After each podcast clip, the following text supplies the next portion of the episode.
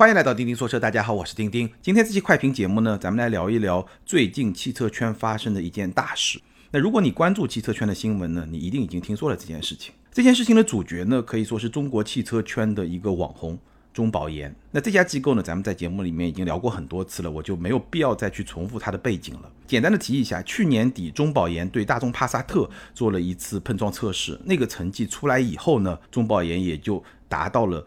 公众对他的一个信任的一个高点，可以说是寄托了国人的很多的希望。那我对他呢也是充满了期待，包括咱们在节目里面呢也多次聊过中保研。但是呢，最近这件事情发生以后呢，中保研的信任可以说是遇到了一次危机。那这件事情发生以后，我的第一反应呢可以说是不可思议，没有办法理解中保研为什么会有这么一个骚操作，不可思议。然后呢，我也看了非常多的网络上的分析，直到现在我录制这期节目为止，对于这件事情，我整体的这么一个概念或者说这么一个想法呢，仍然是没有办法理解。当然了，今天的节目里面呢也没有结论，因为这件事情仍然在演进过程中。但是呢，我还是想在今天的节目中跟大家复盘一下这件事情发生的经过，以及到此时此刻为止我的一些看法，跟大家分享一下。那可能有一些听友还不了解这件事情，所以呢，我先简单的跟大家复盘一下这件事情的经过。这件事情最早发生呢，是在六月十二号。六月十二号的时候呢，中保研的官网宣布完成了对广汽本田皓影这款车的所有的碰撞测试。那皓影这款车，咱们节目里面也专门的聊过一期。然后在当天，就六月十二号的当天，皓影碰撞的视频呢就发布了。那这个视频里面呢，包括了好几个碰撞的项目，其中最受关注的就是大名鼎鼎的百分之二十五偏置碰撞测试。然后在这个视频里，我们能够看到呢，皓影在百分之二十五偏置碰撞测试过程中，A 柱弯折，然后呢，气囊也没有完全接住假人。这个假人呢，先是和 A 柱发生了碰撞，然后呢又弹回来，和车门靠近 B 柱的那个地方呢又发生了碰撞，也就是发生了两次碰撞。而且呢，皓影这个车它低配车型就参与碰撞的这个车型，它是没有侧气帘的，所以侧面呢也没有办法去接这个假人的头部。所以这个视频来看呢，这个碰撞的成绩呢，可以说。不是特别的好，整个碰撞的表现也不是特别的好，可能跟此前碰撞的帕萨特啊、英斯拜尔成绩差不多，比帕萨特可能会稍微好一点，但是和英斯拜尔基本上是差不多的一个成绩。所以这个视频出来以后呢，网上就已经是一片讨论了，因为皓影这个车销量、口碑都不错，但是呢，碰撞成绩不是很好。全网的观点，我看当时大家的分析，根据这个视频，我们能够推测出来的皓影在。这次碰撞中，百分之二十五偏置碰撞测试这一项的成绩非常有可能是 P，最多也就是 M。那 P 和 M 什么意思呢？就是中保研的它这个碰撞测试啊，它的评级呢分成四档，最好的就是 G，就是 Good，代表优秀。那其次呢就是 A，这个是排第二的，代表良好。其实英文里面叫 Acceptable，是可接受的。那第三呢就是 M，这个 M 呢基本上就是一个及格的意思吧。然后最差呢就是 P，就是很差。大概是这四个档次 G A M P。那根据这个视频呢，大家的判断呢，皓影的这一项的成绩呢，很有可能就是 P，就最差，最多最多能拿到及格，也就是 M 这么一个成绩，这是大家的一个判断。那当时呢，主要的矛头或者说争议的焦点呢，还是在皓影这款车上。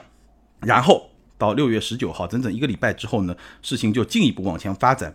六月十九号，中保研的官网公布了测试的结果。出乎所有人意料之外，三大项：车内成员安全、车外成员安全和车辆辅助安全，全部都是优秀的评价，也就是三个 G。其中呢，百分之二十五偏置碰撞测试的成绩是 A，也就是良好。那这个百分之二十五偏置碰撞测试呢，是车内成员安全这个大项里面的一个小项，也就是说这个小项是良好，而大项呢是优秀。大概这么一个成绩，那这个成绩一出来以后呢，舆论就炸锅了，大家就纷纷质疑中保研是不是也被充值了，就像 C N Cap 那样，对吧？C N Cap 说是五星批发户，那现在中保研是不是也成了一个批发户，对吧？既优秀评价的一个批发部，所以呢，这个就受到了非常大的质疑。那这个质疑最重要的原因就是视频里面呈现出来的结果和中保研官网公布的这个测试的结果，它是。在公众的眼中，在很多消费者的眼中，它是没有办法匹配的，这是事情的第二阶段。紧接着，六月二十号，中保研发了一个声明，声明呢大概三点意思：第一，皓影测试的数据呢非官方发布，就在官网上发布的这个皓影测试的数据不是官方发布的。第二，这个数据呢被盗了，而且呢中保研已经报案了，已经向警方报案了。第三呢，这个测试结果会择日再次发布。那这个声明出来呢，舆论就更加炸锅了，中保研也从此陷入了一个信任危机。那事情大概就是这么一个经过。然后呢，我在网上也看到了非常多的分析，也有非常多的各个角度的这种观点啊，这种观察、这种视角都会出来。那接下来呢，跟大家分享一下我的四个看法。第一个看法，其实事情发展到今天，虽然大家有很多分析，但是没有进一步的事实层面的内容被披露出来，所以呢，我的心里还是有很多问号。就像抖音上非常火的那句歌词，对吧？小朋友，你心里是不是有很多问号啊？到现在为止，我的心里真的有很多问号。中保研他只说数据被盗，但没有说数据被篡改，所以这个数据是真的吗？三个优秀的评级是真的吗？这是第一个问号。那第二个问号，如果数据是真的，中保研的结论是如何得出来的呢？为什么这么一个视频会得到这么一个结论呢？那第三，如果数据被盗是真的，那到底是谁来偷这个数据，发布这个数据呢？毕竟这个报假警可不是闹着玩的，对吧？所以。我们还是倾向于相信这个声明里面说的这个事实可能是真的，或者说大概率是真的。那这个里面就有非常多的疑点，非常多的疑点，其实到现在为止，我觉得是没有办法去解释的。那我在网上看到了很多的各种揣测和说法，其实至少在我看来都不是能够完全站住脚，或者说还没有足够的证据能够去验证这些说法。比如说非常常见的一个说法，中保研到底被充值了吗？在我看来啊，我不知道，至少眼下还没有实锤说中保研被充值了。而且，其实我特别不太能够理解中保研会被充值这件事情，因为这是跟他的根本利益相矛盾的。当然了，也不说这个事情就一定不能发生，但至少现在没有看到一个实锤。那现在怀疑中保研被充值的证据呢，基本上是两个方面。我在网上看到，第一呢。就是说，他这个成绩本身是没有说服力的，确实是没有说服力。从这个视频到这个成绩，他们之间的联系其实会受到非常多的质疑。我看了这个视频之后，我也很难想象这个评价可以是良好，然后整个大的评价可以是优秀，确实没有说服力。那这个大家就会怀疑是充值，这个怀疑也是比较合理的。那第二个证据是什么呢？就是中保研和车企之间的关联。中保研和车企之间的关联是怎么来？联系起来的呢？我看到有一个比较有代表性的说法是这么说的：，因为发这个声明，它是中保研汽车技术研究试验中心北京有限公司，我们简单就说是中保研试验中心，好吧？中保研试验中心。那这个试验中心来做测试，它的股东单位呢是两家，第一家呢是中保研汽车技术研究院有限公司，我们就叫它中保研。记住啊，这个中保研和中保研试验中心这是两家公司。中保研试验中心是做这个测试的，那中保研呢是它的大股东，占股百分之六十五。这个中保研的背后呢就是保险协会和一堆保险公司，然后还有一个二股东，百分之三十五的股份是中国汽车工程研究院股份有限公司。那这家公司是什么呢？中国汽车工程研究院股份有限公司，简称叫中国汽研，这是一家上市公司，它的。其中一个主营业务是从事汽车领域技术服务业务，包括汽车研发及咨询、汽车测试与评价业务。这个就是这家上市公司。那就有人会质疑呢，因为它是要从事汽车领域技术服务业务，包括汽车研发及咨询、汽车测试与评价业务。那这个业务的客户是谁？这个业务的客户就是整车厂，就是车厂。对吧？所以说，车厂其实是这家中国汽车工程研究院股份有限公司中国汽研的客户，而这个中国汽研呢，又是中保研试验中心的股东，而且这个股东在这个试验中心里面扮演的角色呢，他就是做测试的。因为保险公司、保险协会他们出钱，但是他是没有这个技术能力来做测试的，所以做测试的这一方呢，就是中国汽车工程研究院股份有限公司。这个股东主要承担呢，其实就是一个测试的这么一个角色，或者在这家合资公司里面的角色，主要是扮演这么一个角色的。那既然他的客户又是整车厂，他自己又是扮演了这么一个角色，所以中保研试验中心和整车厂之间就有可能有一个利益的勾连，他们之间并不是像我们外界经常看到的说是一个对立的关系，是这么一个逻辑。这个逻辑呢，来说明中保研和车企可能是有关联的。那对于这么一个说法呢，我个人的看法呢，我觉得这是一个比较合理的怀疑。但是，它只是一个怀疑，因为单纯有这种关联，说服力其实是不足的。因为如果你要这么认为的话，那你就没有办法去理解为什么上汽大众和一汽大众就是最大的对手，为什么广汽本田和东风本田会是最大的对手，甚至在上汽大众眼中，一汽大众远远比丰田啊、本田啊、日产啊更加是眼中钉，对吧？大概是这么一个逻辑，你就没有办法去理解他们有共同的股东啊。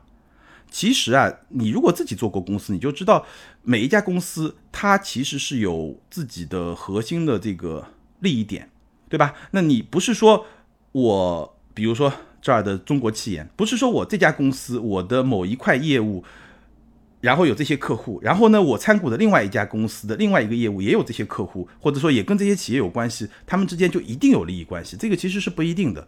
我觉得这个说服力是不足的。然后我在网上又看到另外一张。更加复杂的这个股权关系的关联图，最后呢，反正是能够把广汽和中保研给联系起来，但那个股份就更加的少，就是非常小的小股东有一点点股权的联系，那那个东西我是完全不信的。你要自己真的做过公司，你就知道，在一家公司里面，我说的随意一点啊，可能你股份小于百分之五或者小于百分之十，你根本就是没有办法去决定那家公司的整体的一个主营业务，而且你也不可能说因为一个股东。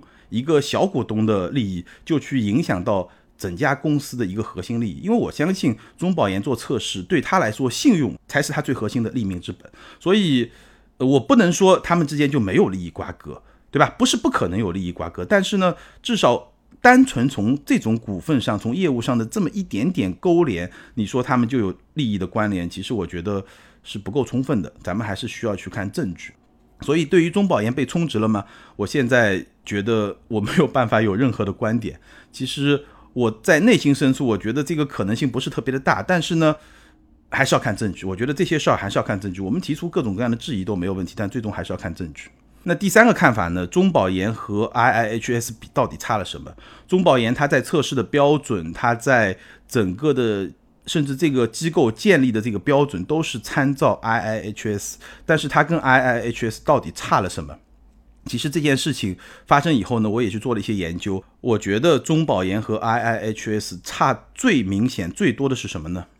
就是作为第三方机构的专业度，它的专业度和 IIHS 比差距还是非常非常的明显。但这个专业度，我且不去说他们做碰撞测试这个专业度，这个专业度先放到一边不说。我说的是，它作为第三方机构的专业度是不足的。为什么呢？因为你作为第三方机构，其实你是需要有很高很高的透明度。我查了一下，IIHS 呢，其实它本身是注册为一个非盈利机构。那我就不在节目里面展开说了，咱们听友里面可能也有专家。美国非盈利机构它是有一些非常严格的法律方面的一些限制的，所以呢，它并不是说。我有很多股东方都是一些保险公司，其实不是，它是一个非盈利机构。然后呢，那些保险公司相当于是它的赞助人，是这么一个关系。所以它其实这个独立性可能会更高一点。还有呢，你去 IIHS 官网看，你会发现它的透明度非常非常的高。IIHS 的官网，它评测一辆车，除了给出这辆车的四个评级是优秀、良好、及格还是差之外，其实。它还会给非常丰富的数据，而且都是原始的测试数据。比如说我这个碰撞各个部位，A 柱的某一个部位，或者说仪表台某一个部位，我的入侵量是多少，以厘米为单位，还有小数点。所以它给出的都是一些原始的测试数据。那简单来说呢，这样的数据是可验证的。所以这个数据它是没有办法造假的。简单来说就这样，每一次碰撞我这些数据都给你，这些数据如果你不信，你创造同样的条件，你可以再去验证。所以它这个数据就可信度就非常高，可以说是没有办法造假，因为它是可验证。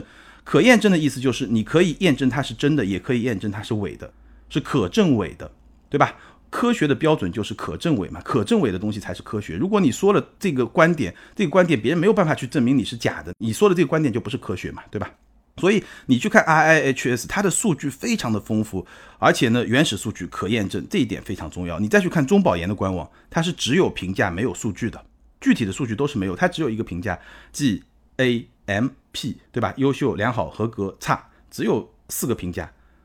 那我不知道这个中保研是不是说我把数据就卖给整车厂，对吧？我就卖给车厂，这个就是我的一个盈利的来源。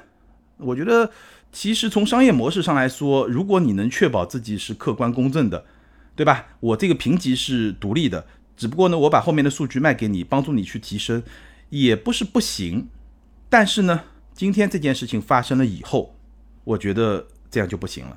为什么呢？因为到今天为止，中保研要再能够自证清白，那唯一的一个方法是什么呢？就把所有的测试的原始数据公布开来，让大家去看，对吧？我测试的数据是这样的，那为什么这个数据我会得到一个优秀的评级？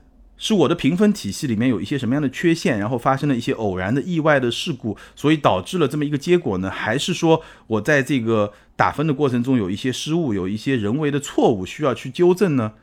那所有这些东西，你只有把原始数据拿出来给大家看，而且是可验证、可证明你是真的还是假的的这些原始数据拿出来给大家看，才能够有说服力，才能够让大家信服。其实，在这件事情上，中保研和他要学习的那个对象 IIHS 可以说差距还是非常非常的明显。那最后呢，这件事情呢，其实有两个走向，坏的走向是什么呢？就是中保研逐渐失去信用，就像现在。大部分的公众其实对 CNCAP 是不以为然的，对吧？不会觉得这是一个很严谨的、很科学的机构。虽然事实上 CNCAP 这些年也在不断的努力，但是呢，信用这个东西啊，就像是一个陶瓷瓶，碎起来很容易，要重新粘起来、重新完整的建立起来，真的是非常非常难的一件事情。好的走向是什么呢？有一种好的可能性，就是中保研通过这件事情，他要怎么样向公众自证清白呢？他把所有数据都公布，而且以后这就变成一个常态。他通过增加自己的透明度，成为中国真正的 IIHS 那样的有说服力、有信用度的这么一个机构。那当然了，从我内心深处来说，我当然希望会是一个好的走向。但说实在话，从今天我们能够看到的事实来说呢，我并不是特别的乐观。因为你去看中保研这个声明，态度还是非常的傲慢，有一。个信息我刚才其实没有提到，因为我觉得对这件事情本身关系不大，但是呢，能够看出这家机构的态度还是不太好，有点恶劣。它其中表达一个意思什么呢？就这个数据我是被盗了，不是我发布的，所以呢，任何机构和个人都不能利用这个数据去发表看法，或者说去做一些商业化的一些活动啊，什么都不行，否则他要追究你的责任。那我就觉得这个表态就很没有道理，因为这个数据就是你官网上发布的。我在拿到这个数据的时候，我又不知道你是被盗的，而且你也没证明你是被盗的，对吧？你还要去追究责任，你凭什么追究这个责任？这个态度就非常的傲慢，至少我觉得这个态度就非常傲慢，就不是一个很谦虚的。哎，我出了这个问题，我去认真的反思我有什么问题，怎么样去纠正，怎么样去应对这么一场，也许仅仅是公关危机，但也许可能是一个更体系性的一个危机，对吧？反正我是觉得。怎么说呢？还是希望这件事情能够往好的方向发展，但是呢，我们只能走着看吧。好吧，以上就是我关于中保研这次测试测试以后的成绩的公布，成绩公布以后再发声明撤回，一大波的这个骚操作的一些看法，也是跟大家聊一聊这件事情。但这件事情呢，我们还是会继续去关注。很多的事实其实到现在为止还是远远不够的，所以。基于今天的事实，能做出的评价都是非常有限的，我相信也是片面的。